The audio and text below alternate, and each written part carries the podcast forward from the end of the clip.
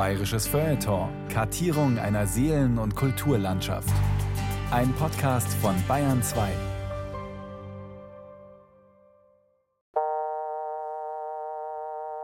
Ein Eremit sitzt mit einer Handarbeit im Schoß vor seiner Klause. Er hat den Kopf gehoben.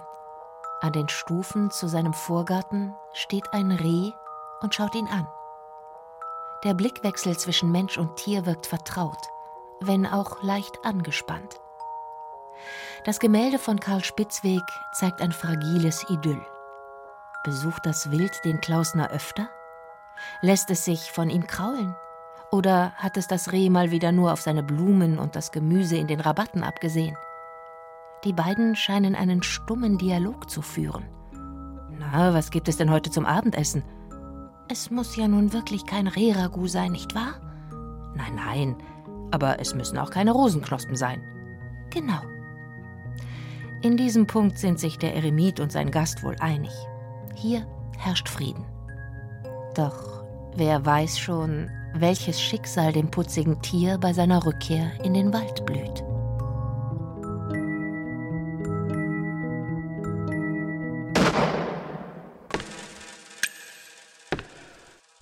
Im Fadenkreuz der Emotionen. Das Reh. Ein bayerisches Feuilleton von Justina Schreiber. Wenn ich ein Reh erlegt habe, dann baue ich ab. Das heißt, ich gehe von der Leiter runter, gehe zu dem Tier hin, gebe ihm den letzten Bissen und verharre minutenlang. Und manchmal habe ich also ganz, ganz tiefe Gefühle. Habe ich immer, aber manchmal brechen die auch raus. Und mit dem letzten Bissen und dem Erlegerbruch, den man drauflegt und mit dieser Andacht kompensiert man wieder was. Rudolf Neumeier spricht Jägersprache. Der Geschäftsführer des Bayerischen Landesvereins für Heimatpflege hat vor ein paar Jahren den Jagdschein gemacht. Wenn er abbaumen sagt, dann meint er also vom Hochstand herunterklettern. Der letzte Bissen und der Erlegerbruch, mit dem er das getötete Reh schmückt, sind abgebrochene Tannenzweige, die im jagdlichen Brauchtum symbolische Ehrbezeugungen darstellen. Da verarbeitet man, dass man ein Leben beendet hat. Aber das ist halt die Jagd. Das ist eine sehr archaische Sache und du brauchst diese Rituale, du brauchst diese Brüche, du brauchst diesen letzten Bissen, du brauchst dieses Verharren, um deine Schuld zu verarbeiten. Man lädt Schuld auf sich. Der Mensch lädt Schuld auf sich, wenn er ein Reh tötet, sagt Rudolf Neumeier. Also Schuld nicht im juristischen Sinne, denn gehen wir mal davon aus, dass der Mensch im Besitz einer Jagdlizenz ist und die finalen Schüsse im Rahmen der Jagdgesetze fallen. Das heißt, zwischen 1. Mai und 15. Oktober, wenn es sich um einen Rehbock handelt, und zwischen 1. September und 15. Januar, wenn es Geißen oder Kitze sind. Neumeier meint Schuld im moralisch-religiösen Sinn. Man solle bei Tieren grundsätzlich nie vergessen, dass es Mitgeschöpfe sind. Im Fall des Rehs liegt das schlechte Gewissen allerdings näher, als wenn einem endlich der Schafe reißende Wolf oder ein gesuchter Problembär vor die Flinte kommt. Hab ich dich. Rehe sind wiederkäuende Vegetarier. Sie galten in alten Zeiten als fromme, hilfreiche Tiere. Sagen und Legenden erzählen davon, wie sie bei Einsiedlern Schutz suchen oder auch schon mal vor einer Hostie niederknien. Christian Morgenstern griff den spirituellen Faden in seinem Gedicht Das Gebet auf. Die Rehlein beten zur Nacht. Hab acht, halb neun, halb zehn, halb elf, halb zwölf, zwölf. Die Rehlein beten zur Nacht. Hab acht. Sie falten die kleinen Zehlein, die Rehlein. Nach dem Motto Lass diesen Jäger bitte an mir vorüberziehen. Amen. Wie niedlich. Und auch ein bisschen naiv. Denn Rehe werden heutzutage intensiv bejagt, damit ihr Bestand in den Wäldern nicht allzu sehr überhand nimmt. Stichwort Wildverbiss. Mittlerweile müssen allein in Deutschland etwa 1,4 Millionen Rehe im Jahr dran glauben. Wir erlegen heute mehr Rehe, als man sich früher hätte vorstellen können. Ferdinand Fürst zu Castell-Castell besitzt zusammen mit seinem Verwandten Otto Fürst zu Castell-Rüdinghausen Waldgebiete, die mit insgesamt 4600 Hektar zu den größeren privaten Waldflächen Deutschlands zählen. Sechs Reviere liegen in Franken und eins in Thüringen. Die Rehwildjagd bildet einen zentralen Bestandteil der modernen fürstlichen Forstwirtschaft. Wie viele Rehe in seinen Wäldern tatsächlich leben, kann Ferdinand Fürst zu Castell-Castell allerdings nicht sagen. Früher hat man den Rehwildbestand immer unterschätzt, weil man gedacht hat, man könnte Rehe zählen und nur die paar, in Anführungszeichen, dummen Rehe, die auf der Wiese rumgelaufen sind, die konnte man zählen und sehen. Da gibt es viele Forschungen darüber, dass man Rehe eigentlich nicht zählen kann, weil das Weltmeister im Verstecken sind. Und trotzdem sieht man sie immer wieder auf Feldern oder am Waldrand stehen. Zwei rehbraune Augen, die schauen den Jäger an. Zwei rehbraune Augen, die er nie vergessen kann. Der Mensch, oder war es der jagende Mann, hat das Reh mit traditionell weiblich konnotierten Eigenschaften belegt. Scheu, zart, hübsch und, tja, äußerst naschhaft, um die kleine Charakterschwäche nicht unter den Tisch fallen zu lassen. Ich kann Rehen stundenlang zuschauen, im Winter wie im Sommer, und ich bin immer wieder fasziniert.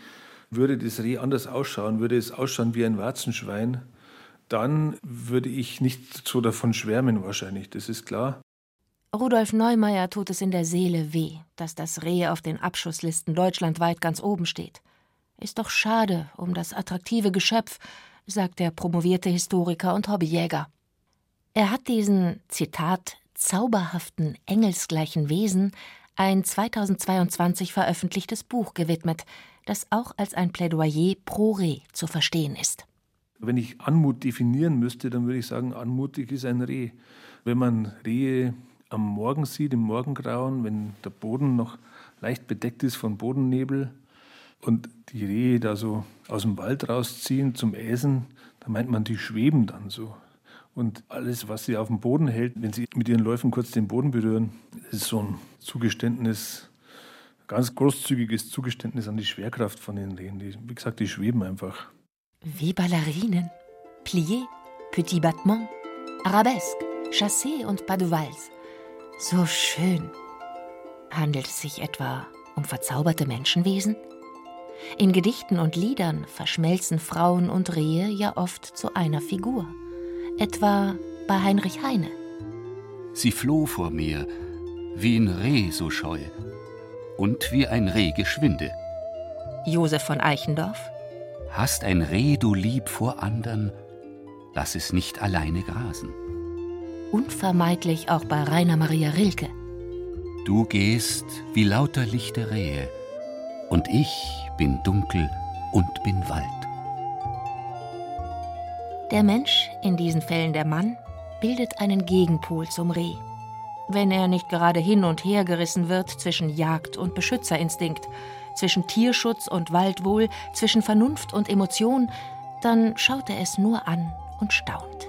Diese sanfte, friedliche Natur.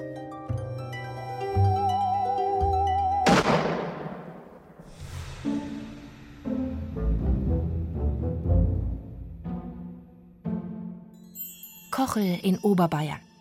Die Leiterin des Franz-Marc-Museums, Katrin Klingsöhr-Leroy, steht vor einem Gemälde, das sie sehr schön findet.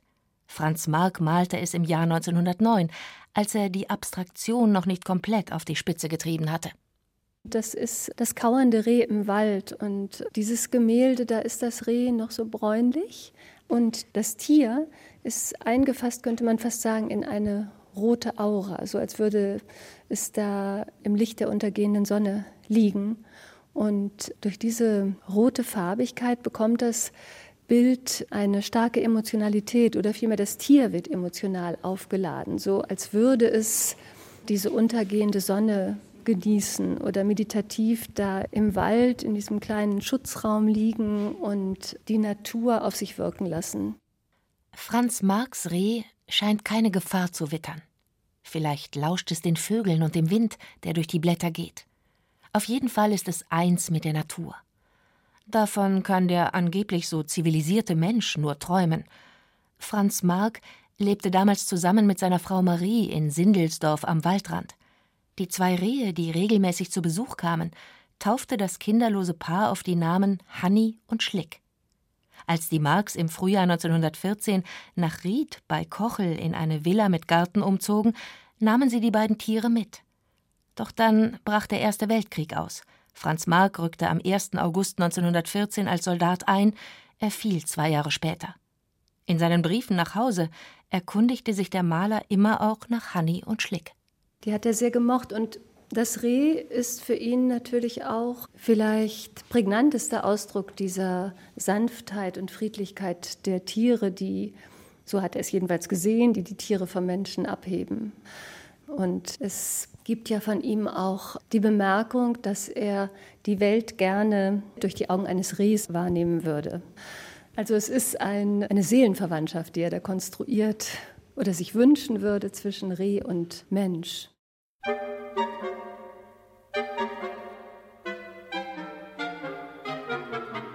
Besonders die Rehbabys sehen aber auch wirklich goldig aus, wie Bambis, nicht wahr? Wenn sie noch etwas wackelig und x-beinig auf ihren langen Beinen durch die Gegend starksen. Echt süß. Doch Vorsicht! Naturferne Laien tendieren zu einem von fiktiven Darstellungen überformten Naturverständnis. Das bestätigen soziologische Studien. Dazu die mangelnde Kenntnis biologischer Fakten. Und fertig ist das sogenannte Bambi-Syndrom. Also definitiv nein. Rehkitze schauen dich nicht von unten herauf, treuherzig und wimpernschlagend an. Der Papa vom Rehkitz ist auch nicht der Hirsch, weil der Hirsch nämlich nicht mit dem Reh liiert ist. Seine Frau heißt Hirschkuh, das weibliche Reh dagegen Ricke oder Geiß, in Bayern Gors. Rudolf Neumeier, der Geschäftsführer des Bayerischen Landesvereins für Heimatpflege, wird deutlich. Rehe sind eine ganz eigene Tierart. Das wissen ja viele gar nicht mehr. Die meinen, das Reh ist die Frau vom Hirsch. wissen nicht, dass es Rehböcke gibt. Vielleicht liegt es daran, dass das Gehörn dieses Niederwilds wesentlich kleiner ist als das Geweih der Hirsche und deshalb für die Trophäenjagd eher unattraktiv. Rehe liefen lange Zeit unter dem Radar. Aber heute, in Zeiten, in denen die Wälder an Borkenkäfern, Hitze, Dürre und Sturmschäden zugrunde gehen, herrschen andere Bedingungen. Das Reh gerät zu Recht in den Fokus der Forstwirtschaft, sagt Ferdinand Fürst zu Castel-Castell aus Erfahrung. Sein Vater begann schon vor 30 Jahren damit, einen zukunftsfähigen, resilienten Wald zu erziehen, wie der Fachausdruck lautet. Wir bemühen uns in unserem Wald, die Baumartenmischung zu erhöhen, indem wir beispielsweise dann dort Eichen pflanzen oder Tannen oder Elsbeeren oder Speierlinge oder Kirschen oder Linden oder Baumhaselnuss oder je nachdem, was wir dort vorfinden. Wir bemühen uns bei uns im Wald überall mindestens mal zehn Baumarten zu haben. Jetzt kommt das Reh und stellt erfreut fest, hier gibt es etwas Neues, das probiere ich mal, wie es schmeckt. Und beißt dieses eine kleine Bäumchen, was wir gepflanzt haben oder was ein Eichelherr dort gepflanzt hat. Das nennen wir Naturverjüngung was dort wächst, genau das, weil das Reh ein Feinschmecker ist, wird das Reh fressen. Und damit wirkt das Reh unseren Bemühungen entgegen. Wir bemühen uns, die Mischung zu verbessern und das Reh entmischt. Das Reh frisst immer das Seltene. Und darin liegt das Problem. Eine gute, kostengünstige Lösung sei die strenge Bejagung des Rehwilds. Punktum, sagt der Fürst. Um Himmels willen, meint dagegen der Leiter des Bayerischen Landesvereins für Heimatpflege, Rudolf Neumeier. Auch wenn das Reh wahrlich nicht vom Aussterben bedroht ist, brauche es doch einen gewissen Schutz. Über die Abschussquotenregelung hinaus. Es kann sich ja nicht wehren. Das Reh wird viel zu schnell und viel zu häufig und viel zu einfach zum Sündenbock abgestempelt.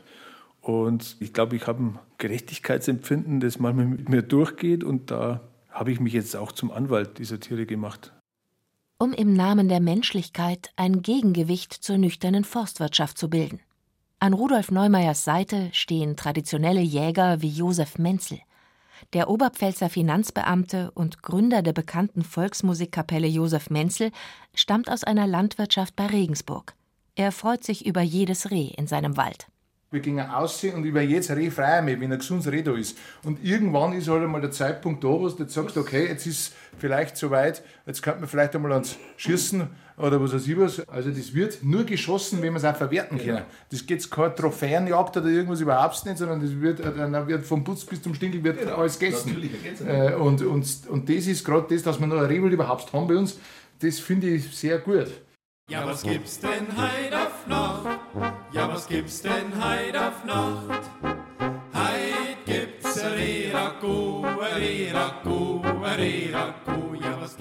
Es muss ja nicht immer Rehbraten sein. Es kann auch ein Reh-Ragout sein oder eine Reh-Lasagne oder Spaghetti mit Reh-Bolognese. Josef Menzel sitzt gerade mit zwei Musikerkollegen bei seiner Mutter im Wohnzimmer zusammen. Auch sie nickt.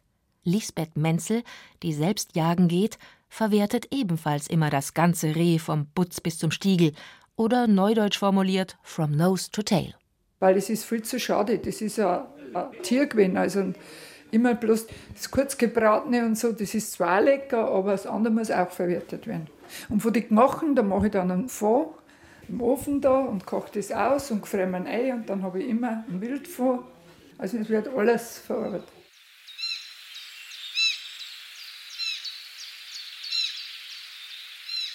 Das Fell der Rehe ist einfarbig rotbraun, im Winter graubraun. Eine Zwischenfrage an die Tierärztin Conny Günther. Warum tragen eigentlich nur die Kitze so ein niedliches, weißgepunktetes Kleidchen? Im Grunde ist das von der Natur ganz hervorragend gelöst. Ein Jungwild, wie jetzt zum Beispiel ein Rehkitz, die sind in den ersten Lebenstagen bis Lebenswochen nicht in der Lage, erfolgreich vor Fressfeinden zu fliehen. Fressfeinde des Rehs sind, sofern nicht ausgestorben oder vergrault, Wölfe, Luchse, Bären, Wildschweine und Steinadler. Von wegen also friedliche Natur. Und da hat die Natur sich einen wunderbaren Trick überlegt. So ein Rehkitz hat keinen Eigengeruch. Und es ist durch die Tupfen im Gras, durch, wenn die Sonne reinscheint, so hervorragend geschützt, dass man das nicht sieht und das Wildtier das dann auch nicht riecht. Aber der Mensch kann dem Rehnachwuchs eben trotzdem zum Problem werden, sagt Conny Günther. Der Mensch, der die Kitze streichelt, die er manchmal sogar neben Rad- oder Wanderwegen selig schlafend vorfindet. Der Mensch, der seinen Geruch auf ihrem Fell hinterlässt und so das Mutterreh abschreckt. Der Mensch, der Felder, Wälder und Wiesen mit Straßen durchtrennt hat und gern mal aufs Gaspedal drückt. Hallo?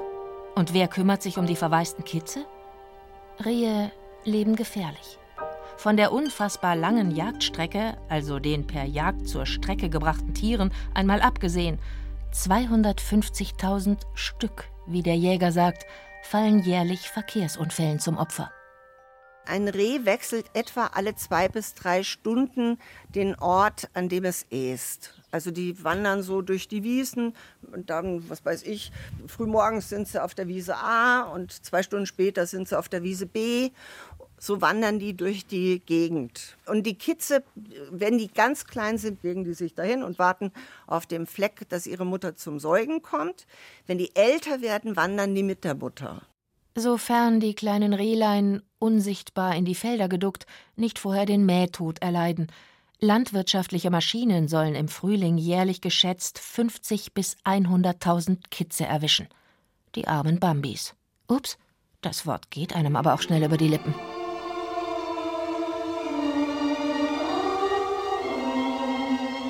Bambi. Das war visuelles Reframing auf höchstem Niveau. Logisch, made in Hollywood. Wobei das Zeichentricktier, anders als die Buchvorlage, gar kein europäisches Reh, sondern den in Amerika geläufigen zierlichen Weißwedelhirsch darstellt. Egal, die Ausstrahlung zählt. Und die ist ziemlich rehmäßig. Der Zeichentrickfilm, an dem die Walt Disney Studios jahrelang herumbastelten, kam 1942 in die amerikanischen Kinos. Acht Jahre später konnten sich auch die Deutschen dieses Meisterwerk der Gefühlsmanipulation zu Gemüte führen.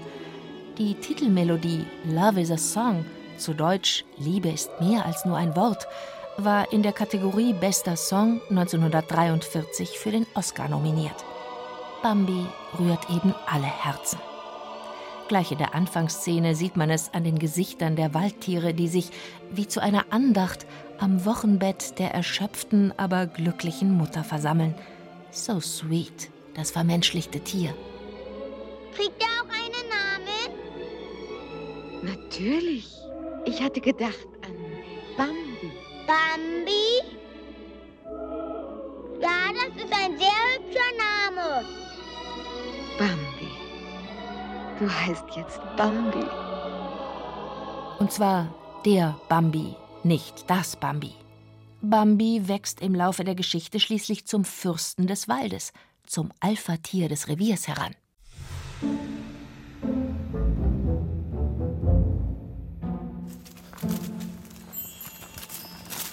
Ein Waldgebiet im unterfränkischen Landkreis Kitzingen.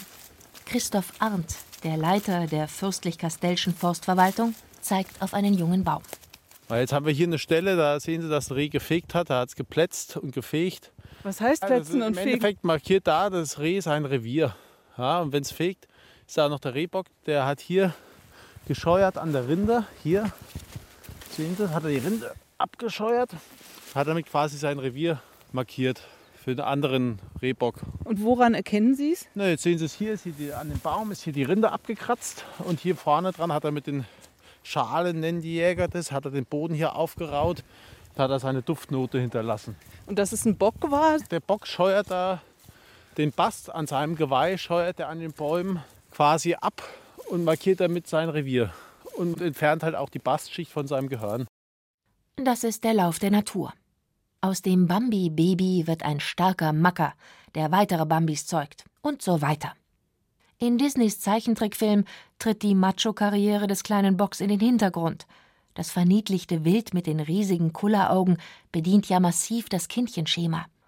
Auch die literarische Vorlage, der Bambi-Roman des österreichischen Autors Felix Salten aus dem Jahr 1923, beginnt aus gutem Grund mit der Geburt der titelgebenden Hauptfigur. Das verstärkt die emotionale Bindung, sagt die Wiener Literaturkritikerin Daniela Striegel. Jeder hat eine Vorstellung von Rehkitzen und natürlich sind die auch klein und sind schutzbedürftig, wirken herzig, wirken so, dass man sich gerne damit identifiziert und dass dann die Mutter dieses Kitzes bei der Treibjagd umkommt, erhöht noch die identifikatorische Wirkung.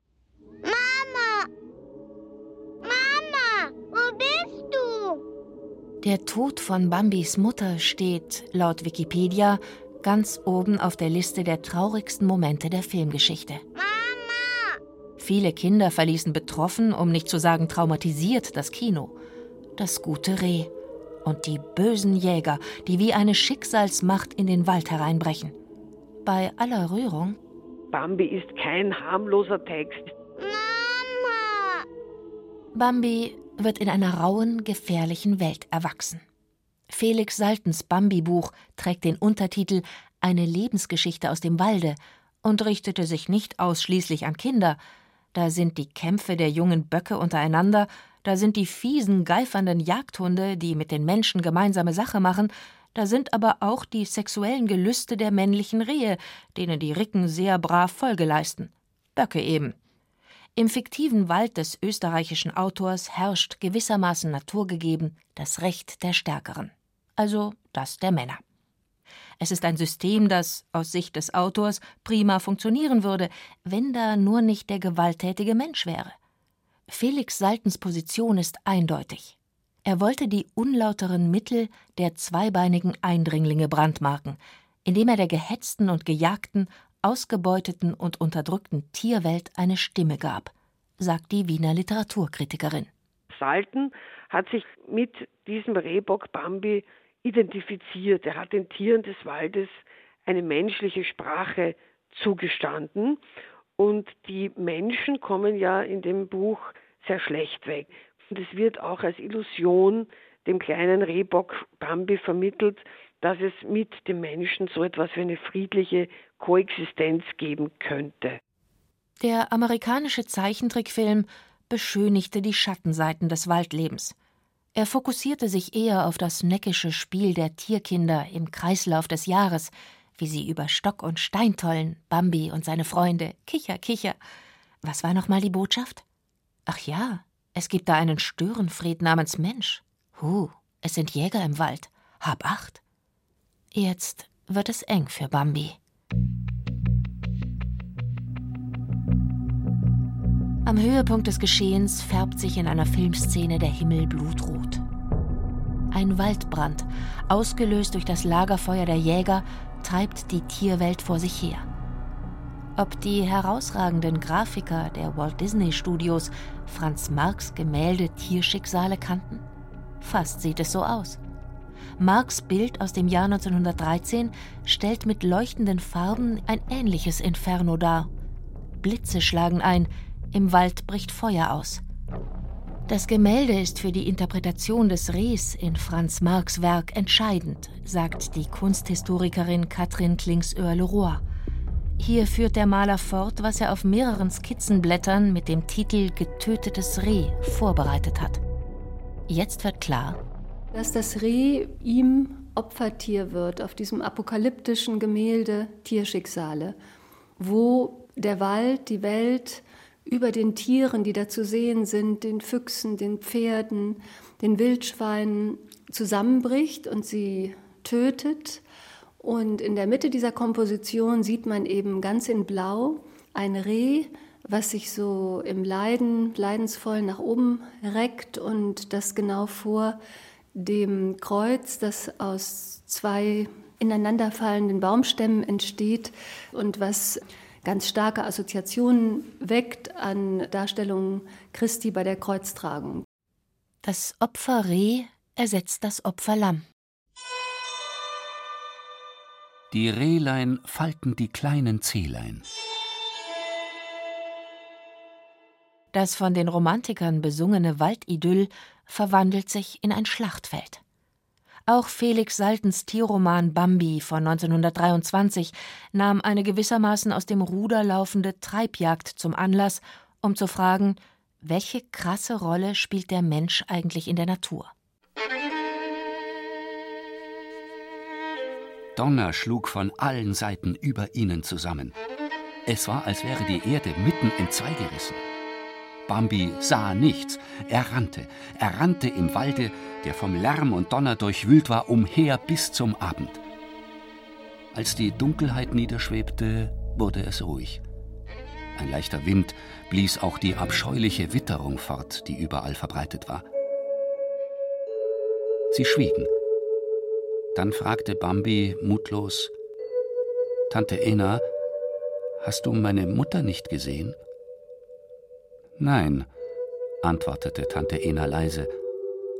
Bambi sah seine Mutter nie wieder. Es geht auch um Mordlust, um Mordgier und nicht um das reine Überleben und um die Nahrungssicherung, sondern es geht um mehr. Und ich glaube, dass die Kritik, wenn man das jetzt als eine ökologische Kritik Saltens versteht, eine Kritik, die eben durchaus auf Tierschutz abgestellt ist, dann geht es darum, dass der Mensch seine Befugnisse in dieser Schöpfungsordnung eindeutig überschreitet. Saltens Dichterkollege Stefan Zweig meinte nach der Bambi-Lektüre, er verstehe jetzt endlich das Paradox, dass die passionierten Jäger, also die Tiertöter, gleichzeitig die leidenschaftlichsten Freunde und Liebhaber der Kreatur seien.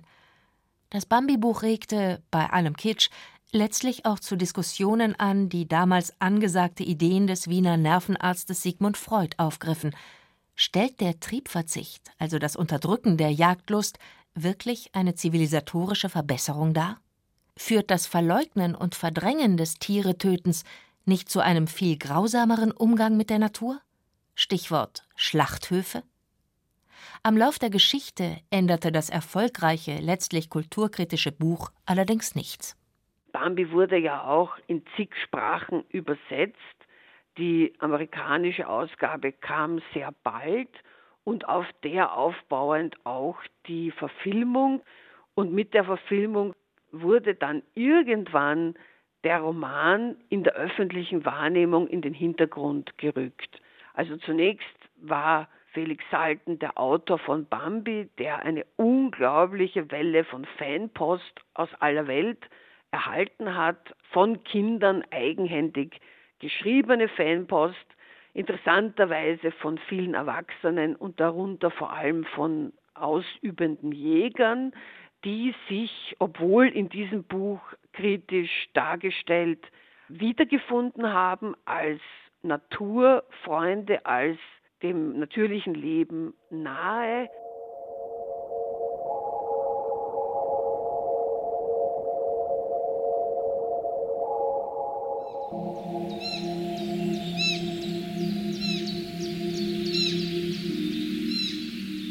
Diese Schreie von dem Rehkitz, das ging durch Mark und Bein. Also ich habe ehrlich Albträume gehabt über einige Wochen. Ich habe das immer wieder rufen hören und das klingt jetzt furchtbar sentimental, aber ich habe mir immer vorgestellt, das ruft Mama, Mama hilf, Mama hilf, weil das ja im Grunde das ist, was Rehe, wenn die, wenn die Kitze rufen, dann heißt das, ich bin bedroht, komm und hilf mir. Reinhardshausen bei Bobingen im schwäbischen Landkreis Augsburg. Das Haus, in dem Tierärztin Conny Günther hier mit ihrem Mann und den fünf Hunden wohnt, steht direkt am Ortsrand. Wiesen und Felder, und dann anschließend Wälder. Und da wurde gemäht und es wurden zwei Kitze vermäht. Und das eine war sofort tot, das andere leider nicht. Dem fehlten alle Beine, dem Armen. Und das schrie furchtbar. Und eine Nachbarin brachte mir das dann vorbei, um das zu erlösen. Die Tierärztin arbeitet seit Jahren in der Futtermittelindustrie. Aber ihre Nachbarn wissen, dass sie Medikamente und Verbandsmaterial bereithält und in Tiernotfällen immer zur Stelle ist. Und wenn du dann halt dir bewusst machst, da ist nichts zu helfen, du musst das jetzt einschläfern. Also mich hat das extrem berührt. Und man sah damals auch die Ricken auf und ablaufen, die ihre Kitze in der Nähe liegen hatten. Das hat mich so gepackt emotional, dass ich dachte, das möchte ich auf gar keinen Fall hier nochmal erleben. Deshalb gründete Conny Günther 2018 die Rehkitzrettung Augsburg e.V. Seither sucht sie jedes Frühjahr mit Trupps von freiwilligen Helfern Felder und Wiesen in der näheren und weiteren Umgebung ab.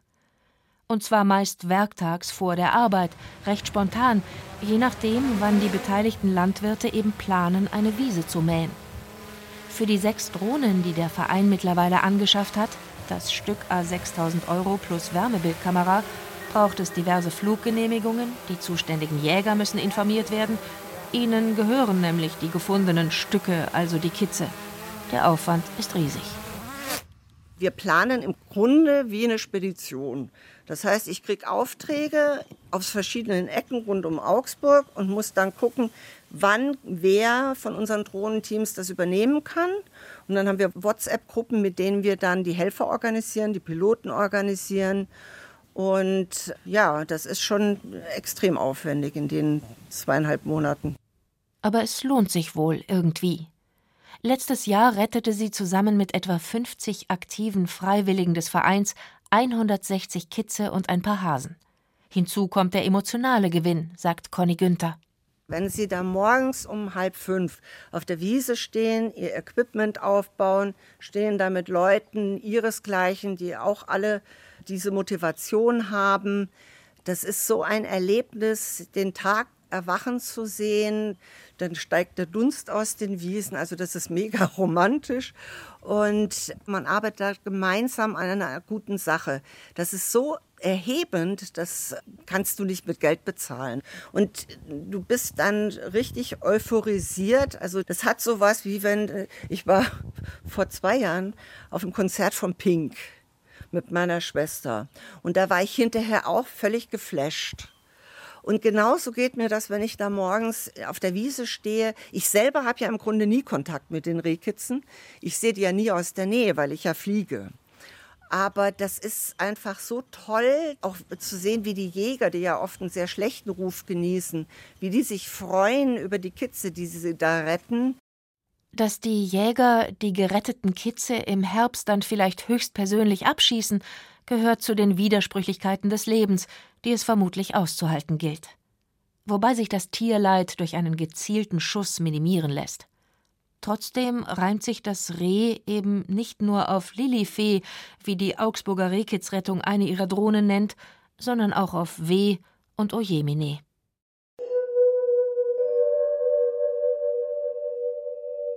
Die Rehlein falten die Zehlein. Zeigt der Daumen jetzt nach oben oder nach unten? Wald geht vor Wild, sagen der Bund Naturschutz und die bayerische Staatsregierung. Der Klimawandel gibt den Takt vor. Es müssten eigentlich noch mehr Rehe geschossen werden. Wahl geht vor Zahl, sagen dagegen die traditionellen Jäger im Einklang mit Rudolf Neumeier. Der Geschäftsführer des Bayerischen Landesvereins für Heimatpflege will das Brauchtum der sogenannten weitgerechten Jagd bewahren, die den Tierschutzaspekt betont. Wir schießen nicht rücksichtslos Zahl vor Wahl, sondern wir wählen die Stücke aus, von denen wir glauben, dass sie der natürlichen Auslese entsprechen. Das heißt, die Jungen und die Alten. Das sind auch die Stücke, die, also die, die Tiere, die der Wolf oder der Luchs am ehesten kriegen würden. Der Jäger als Werkzeug der natürlichen Selektion. Wenn es bloß so einfach wäre. Denn Jäger könnten sich heute ja auch anders ernähren, zum Beispiel vegan. Nein, Spaß beiseite. Es geht schließlich um das Töten von Tieren. Deshalb hat Rudolf Neumeier jetzt den Kapellmeister Josef Menzel um eine Mollversion des Rehragus, einer geläufigen bayerischen Polka, gebeten. Der Refrain lautet: Ja, was gibt's denn heit auf Nacht? Ja, was gibt's denn heit auf Nacht? Heit gibt's a Rehragu, a Rehragu, a Rehragu auf Nacht. Hier eine Probenfassung. Das Lied beginnt in Dur und geht dann in Moll über. Thank you.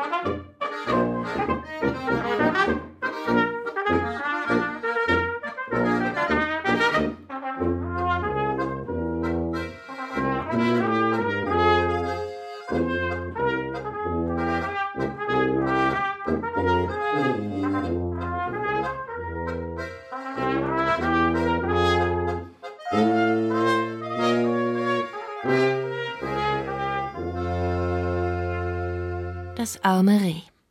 Aber was soll der Mensch bloß tun? Wie kann er die Folgen der selbstgemachten Klimaerwärmung abfangen? Nüchtern betrachtet geht es um sehr viel Geld, das der Staat in die Förderung der Waldverjüngung steckt. Wenn das Wild die jungen Triebe verputzt, lassen sich die Ausgaben nur noch als teures Tierfutter verbuchen.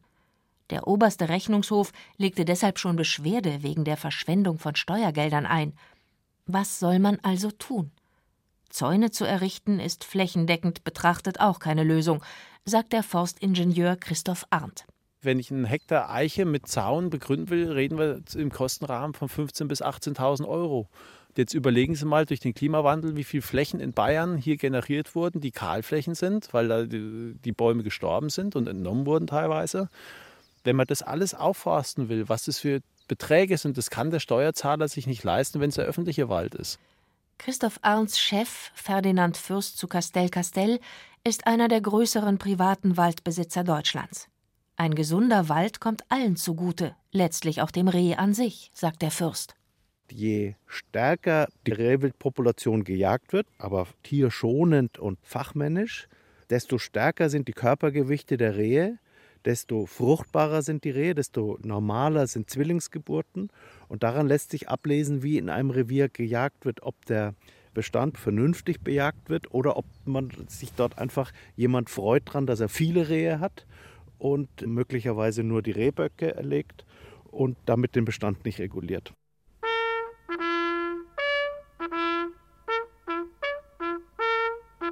Es heißt, dass manche Forstverwaltungen die Jäger zum Bejagen der Rehe tragen müssen. Halb neun, halb zehn, halb elf, halb zwölf. Kein Wunder. Rudolf Neumeier tötet letztlich das, was er liebt. Manchmal zögert der Hobbyjäger lange, bis er ein Reh erlegt, wie damals bei seinem ersten Mal.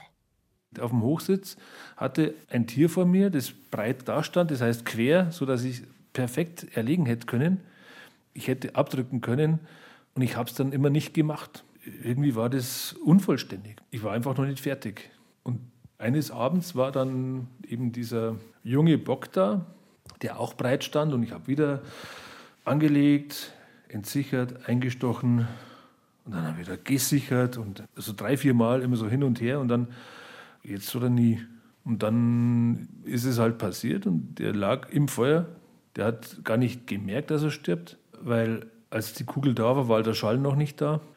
Ja, und dieses Aufgewühltsein beim ersten Mal, das war natürlich am stärksten, aber das ist jedes Mal wieder da. Natürlich beim Reh noch stärker als bei anderen Tieren, das muss ich zugeben, ja. Der arme Jäger, möchte man fast sagen. Er taucht in ein Wechselbad extremer Gefühle. Jägerslust und Jägersfrust.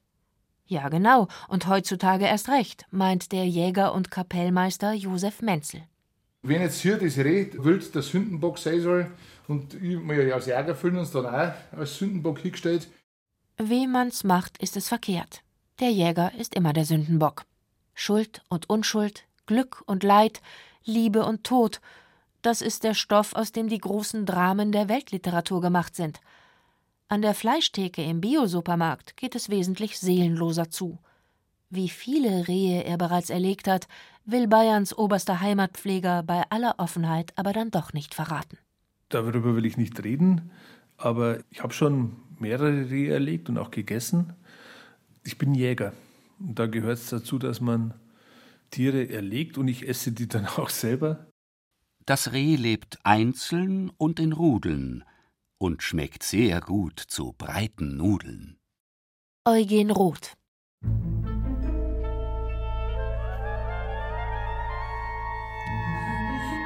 Rosi, Rosilein, Rosilein. Pendling bei Regensburg in der Oberpfalz. Lisbeth Menzel steht in ihrem Garten und lockt Rosi das Reh zu sich. Es gibt Futter. Walnüsse. Walnüsse, also die liebt sie. Rosinen, Walnüsse, Trauben, Nussmüsli.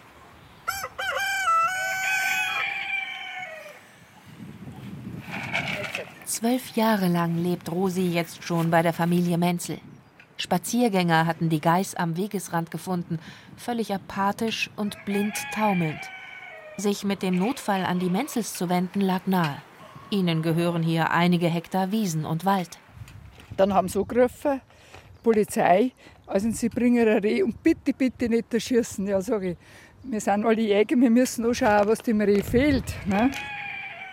Es stellte sich heraus, Rosi, die damals noch namenlos war, hatte zu viel von genmanipuliertem Raps gefressen. Um ihn futtermitteltauglich zu machen, enthält sogenannter 00-Raps nämlich keine Bitterstoffe mehr, die Rehe normalerweise vom Verzehr abhalten, was man im Labor nicht bedacht hatte. Denn vom Raps bekommen Rehe totale Semmelbrösel im Gehirn, sagt Lisbeth Menzel. Also die hat nichts gesehen, nichts gehört, wenn man klatscht hat, total nicht reagiert. Mit Hilfe von Dr. Google, wie sie es nennt, peppelte die zweifache Mutter und vierfache Großmutter das vergiftete Reh wieder auf. Gesund und wohlgenährt sieht Rosi aus, wie sie da neben dem Häuschen steht, in dem eine Henne ihre Brut für den Kochtopf aufzieht. Reh und Geflügel vertragen sich bestens. Die gemeinsame Leidenschaft für Traubennussmüsli verbindet offensichtlich. Oh. Muss ich aufpassen? Da müssen sie gar nicht aufpassen. Rosi, die dürfen streicheln. Sie dürfen streicheln so am Kopf, wenn sie mag. Also sie ist halt scheues Waldtier mit drei Buchstaben im Kreuzworträtsel. Ne? Rosi. Hm? Ja, was ist denn das hier für eine Landwirtschaft? eine Idylle ist es. Ich habe lauter Nachbarn da drin und die sagen immer, wir leben da im Paradies. Die stören sich ja nicht an die Gockeln und an die Hühner. Und da kommen auch sämtliche kleinen Kinder und sie liebt ja kleine Kinder, die schlägt es ab von um bis um. Rehe kommen den Menschen sehr nahe, vor allem wenn sie Hunger haben. Trotz der schlechten Erfahrungen. Rehe bleiben die zutraulichen Kulturfolger, die sie schon vor zigtausend Jahren waren, als der Mensch zum ersten Mal Pfeil und Bogen benutzte. Ob im Wald nun Eremiten in ihren kargen Klausenhausen oder ob neonfarbene Mountainbikerinnen durchs Dickicht brechen, Rehe passen sich den Bedingungen an. Auch wenn im häuslichen Revier mal wieder nur Fichtengerichte auf dem Speiseplan stehen. Die Rehlein beten zur Nacht. Hab acht. Sie falten die kleinen Zehlein, die Rehlein. Ob die lieben Rehlein vielleicht irgendetwas zu beichten haben? Es häufen sich zum Beispiel die Klagen von Friedhofsbesuchern, Von ihren Gräbern würden konsequent und stetig frisch gesetzte Stiefmütterchen, Veilchen und Vergissmeinnicht abgefressen. Tja, Trauschau wem? Der ziegenähnliche Paarhufer mag unschuldige Äuglein machen, die zu sagen scheinen, ich sprang wohl über Gräbelein und fand kein einzig Blättelein. Wenn sein Revier aus einem reinen Nadelforst besteht, knurrt dem Reh tatsächlich der Magen, meint Ferdinand Fürst zu Castell Castell. Das Reh hat eigentlich zwei wesentliche Bedürfnisse. Es will in Sicherheit leben, es will sich verstecken können und es will satt werden, es will fressen. Die Jäger nennen das, das Reh sucht Deckung, um sich zu verstecken, und es sucht Äsung, also es sucht was zu fressen. Und wenn es dem Reh gut geht, wie bei uns im Wald, wo wir überall Verjüngung haben, eine artenreiche Verjüngung, das heißt, wo es viele verschiedene Baum- und Pflanzenarten gibt, da hat es das Reh gut, da kann es sich sehr leicht verstecken, da kann es mit einem sehr kleinen Revier auskommen und kann sich dort drin ernähren und sieht überhaupt keinen Grund, im Schutz der Dämmerung dieses Paradies zu verlassen und auf eine Wiese zu gehen. bei Iphofen im unterfränkischen Landkreis Kitzingen. Christoph Arndt, der Leiter der fürstlich-kastellschen Forstverwaltung, blickt zufrieden auf das Waldgebiet seiner Arbeitgeber. Ich kann Eichen sehen, ich kann Tannen sehen, ich kann Buchen sehen, ich kann Kiefern sehen, ich kann Ahorn sehen, ich kann Kirschen sehen und das alles ohne Zaun. Das heißt, der Eigentümer musste hier keinen Cent in die Hand nehmen, außer die Munition für die Jagd. Und das ist ein Spottpreis.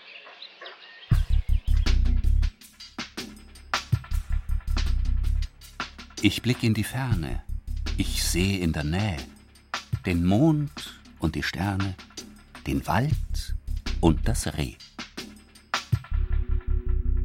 Goethe hatte wohl wie so oft recht. Das Reh gehört dazu. Aber das übergeordnete System zählt. Der Wald dient ja nicht nur privaten Interessen, sagt Christoph Arndt, sondern auch der Allgemeinheit. Wir stehen hier im großen Privatwald, keine Frage, aber auch dieser Wald generiert für die Allgemeinheit Sauerstoff. Dieser Wald bindet für die Allgemeinheit Kohlenstoff. Und wir müssen im Zuge des Klimawandels uns der Tatsache bewusst sein, dass wir da alle eine Pflicht haben, irgendwie zusammenzuarbeiten. Und diese Waldfunktionen, es wird hier gerne ins Feld geführt, dass da nur eine wirtschaftliche Funktion im Vordergrund steht. Es sind aber auch ökologische Funktionen. Dazu gehört Erosionsschutz, Luftreinigungsfunktionen, Kohlenstoffspeicherung und dergleichen, Wasserspeicher, dass wir da einfach dieses Gesamtbild sehen. Die Eigentümer wollen einen Wald erziehen, der allen Funktionen gerecht wird. Die Fürsten zu Castell Castell und Castell Rüdinghausen, die für ihre vorbildliche Waldbewirtschaftung bereits ausgezeichnet wurden, haben ihre Philosophie in einem 2022 veröffentlichten Buch dargelegt. Es trägt den Titel Der Wald für unsere Enkel. Unsere Aufgabe in unserer Generation ist, den Wald so zu bewirtschaften, dass zukünftige Generationen dieses lebenswichtige Element haben zur Holzversorgung, um Kohlenstoff zu speichern, um Sauerstoff zu produzieren und als Erholungsraum.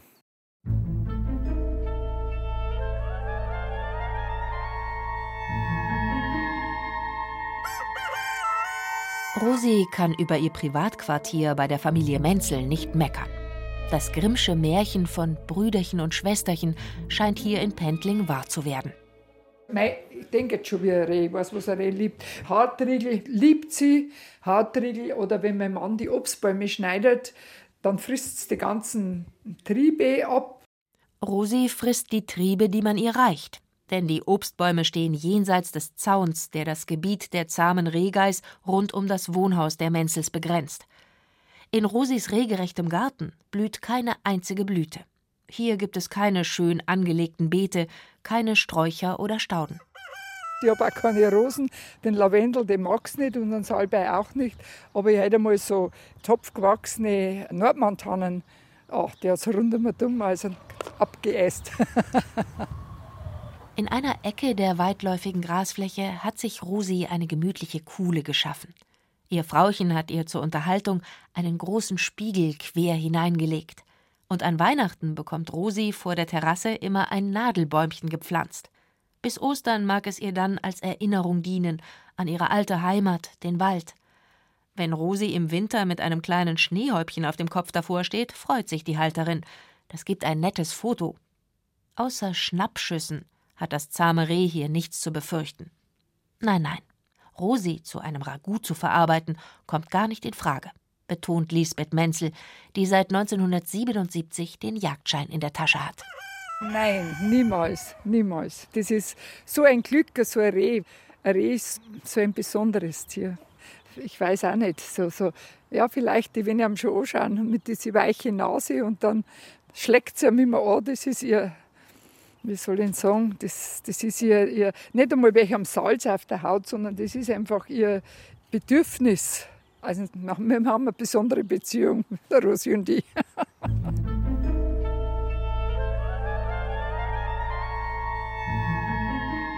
Jetzt aber braucht Rosi Ruhe zum Wiederkäuen.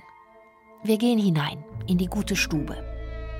Über dem Kamin hängen die Arbeitsklamotten des 18-jährigen Enkels zum Trocknen. Er hat gestern im Wald der Menzels in mühseliger Kleinarbeit hunderte von Baumschößlingen mit Schafwolle ummantelt, um sie vor Wildverbiss zu schützen.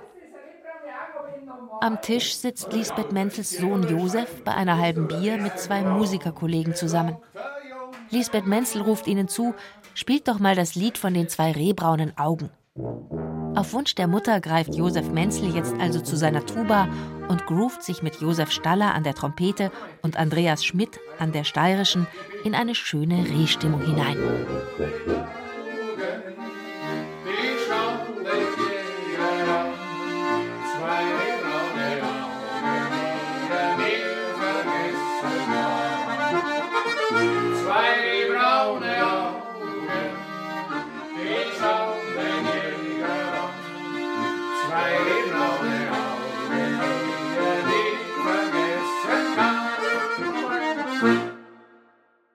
Tja, was kann, was will uns das Reh heute sagen? Tritt es immer noch als Sinnbild der verfolgten Unschuld auf? Oder stellt es jetzt vielleicht eher eine leichtfüßige Friedensbotin dar, die meint, vertragt euch Leute und denkt an das große Ganze, das manche Schöpfung und andere Ökosystem nennen? Es gibt genug Krieg auf Erden, schließt Frieden mit euren Gegnern. Folgt dem Pfad der Liebe oder so ähnlich. Und dann sagt es leise Ade, das Reh.